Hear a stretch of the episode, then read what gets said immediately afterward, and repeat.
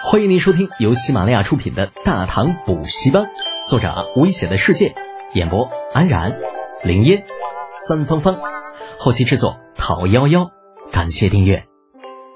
第四百七十二集，世家的二五仔，王元德，王家嫡子，现年二十六岁，身穿一件素面杭绸袍子，那腰间绑着一根墨色符文玉带。一双明亮的桃花眼泛着波光，身材高挑出众，貌似潘安，英姿勃勃。李浩尽管是第一次见到王元德，但是依旧给出了十分中肯的评价，好个油头粉面的小白脸儿。李家贤弟，小生王元德，家族王氏。王元德在确定了面前之人的确是李浩之后，十分潇洒的行了一个书生礼。接着就巴拉巴拉巴拉开始介绍起自己的身份，一看就是个刚出道的雏，俗称菜鸡。李浩耐着性子听他讲到八辈祖宗的时候，终于是忍不住了，摆摆手打断：“哈，原来是王师兄啊！不知以王师兄这般尊贵的身份来到齐州这等穷乡僻壤，所谓何事啊？”啊，贤弟莫怪，此事倒是小兄疏忽了。王元德脸上丝毫不见尴尬之色，侃侃而谈道：“其实小兄此次前来，主要目的是想要看看贤弟是否需要什么帮助。毕竟咱们五姓七王同气连枝，贤弟在齐州……” 这个时候，王元德的身后，那随行管家重重的咳了一声，意在提醒王元德：“你说的够多啦。”不想。王元德却回头瞪了他一眼：“你咳什么呀？你若是不舒服，便早点去休息啊！本公子与李家贤弟一见如故，要秉烛夜谈，好生聊聊。”管家心底一声哀嚎，看着王元德的眼神都变了。那以前总觉得自家公子风度翩翩，颇有世家公子的气度，说是长安第一公子也不为过。可是万万没有想到啊！一遇到正经事，自家公子的弱点便全部暴露出来了。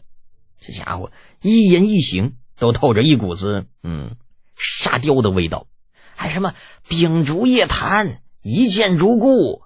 这尼玛还没聊几句呢，就快要把自己前来的目的曝光了。那若是真聊一晚上，估计连裤子啊都会被对面那小子给骗走的吧？李浩同学也是一脸懵逼。他倒不在乎什么一见如故，那关键是王元德之前说的那些个话，啊，什么五姓七望同气连枝，什么主动帮忙，就这其中这个信息量，这他妈有点大呀！想着，李豪一改之前的冷淡，笑着上前拉住王元德，顺便将那王府管家挤到一边。哎呀，王师兄啊，你可真是小弟的及时雨啊，没得说。今天咱们不醉不归，定要好好的聊上一聊。王元德见李浩如此的热情，在想到之前长安禁传说此人对任何人不假以颜色，心中顿时生出了一种优越感来，哈哈大笑：“哈哈哈走走走，今日为兄请客，咱们不醉不归。”哎呀，完了，完犊子啦！这这下估计自家公子那内裤底色要保不住了。熟知王元德是什么性格的管家，欲哭无泪，望着两人相携而去的背影，心中只有一个疑问：人太实在了，怎么解？陈仓城中最大的酒楼，李浩花大价钱包下了一天里所有的酒席，将店里为数不多的食客通通赶了出去。那鉴于李浩的身份，这店里的客人非但不敢说什么。离开的时候，反而主动开口要求代为付账，那客气的一塌糊涂。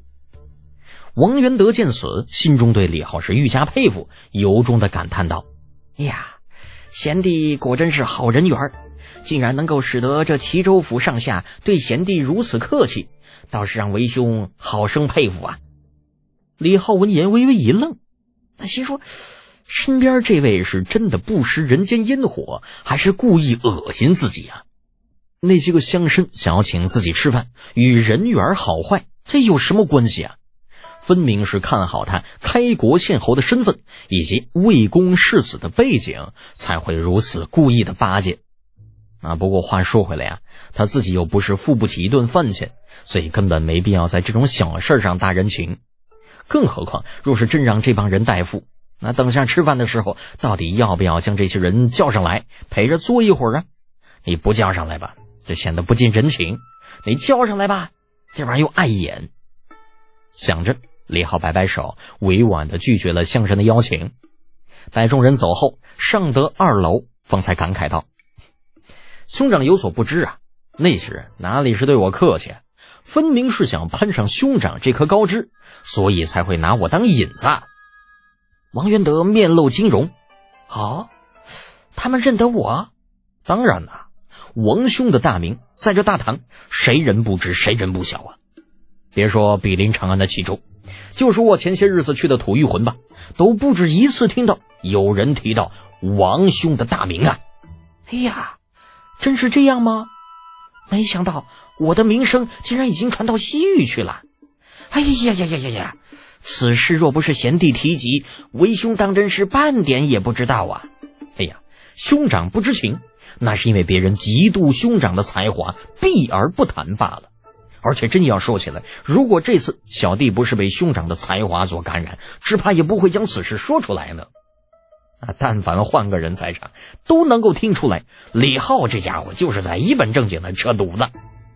但是王元德却偏偏信以为真，乐得那是眉开眼笑啊，一个劲儿的推脱客气，弄得身后那管家老大不好意思，恨不能找个地方钻进去才好。这这什么玩意儿啊？太丢人了！又聊了一会儿，有酒楼的伙计将膳食送上，四个冷盘，八个热菜，色香味俱全，让人一看便是胃口大开。时至正午，这王元德也是真饿了，与李浩客气了两句儿，便伸出筷子夹了一块笋片放入口中。啊，菜一入口，小王同学便瞪大了双眼，不由自主加快了咀嚼的速度，手中那筷子也再次伸入盘中，口中支吾道：“哎呀，嗯，真没有想到啊，这小小陈仓竟然这般的美味，口感丝毫不比长安的美食差。”先帝久居这里，口福不浅呐。李浩呵呵一笑，夹了一口菜。兄长误会了，其实真说起来啊，这并不是陈仓的美食味道好，而是这里边加了一种我兄弟自海外带回来的调料，故而味道才会如此鲜美。王元德顿了顿，脱口道：“调料？什么调料？”李浩嘿嘿嘿神秘一笑，并未回答。小王同学也是觉得自己失言了，讪讪说道：“ 呃，贤弟莫怪，为兄不是故意刺探别人隐私，实在是觉得，万一将来回了长安吃不到此等美味，这怕是要食不知味了。”李浩闻言不禁想到数日前程楚墨和长孙冲离开前的那个晚上。这俩家伙鬼鬼祟祟的跑来他的帐篷，拿出一小包褐色的粉状物件，显摆了半天，那硬是要他猜猜是什么东西，还说什么这是天下第一等的美味。那结果李浩只是轻轻年纪一点尝了尝，立刻就知道是什么玩意儿，鄙夷的告诉二人不要拿海肠粉来忽悠自己，就这东西在海边的沙滩上要多少有多少。闻听此言。张孙冲二人顿时将他惊为天人，千叮咛万嘱咐，希望李浩不要将此事说出去。他们几人还等拿着这东西在长安开几家酒楼，发上一笔小财呢。据说啊，那京城里边有个叫贾一的，就是靠开饭馆发了很多财啊，大发特发，赚了太多的钱了。那便是如此，李浩从两人手中骗来了整整二斤海肠粉。并答应为他们保密，等闲绝不外传。正因为如此，王渊德也才有机会品尝到了以前从未吃过的鲜美的味道。本集播讲完毕，安然感谢您的支持。